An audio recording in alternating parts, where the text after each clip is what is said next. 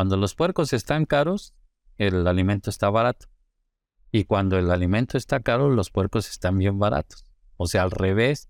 Porque muchas, en muchas actividades dicen, no, pues ya me subieron los insumos, entonces yo subo mi producto. No. Sucede que la persona que tiene esos cerdos, este, pues ya los quiere vender porque están muy caros los insumos. Y entonces se empieza a saturar el mercado.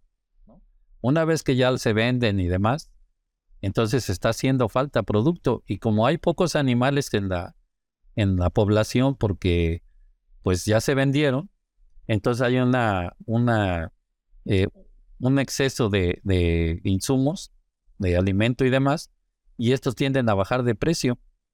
Entonces, cuando estás vendiendo muy caro, los insumos bajan de precio o están muy baratos. Entonces tenemos estos altibajos.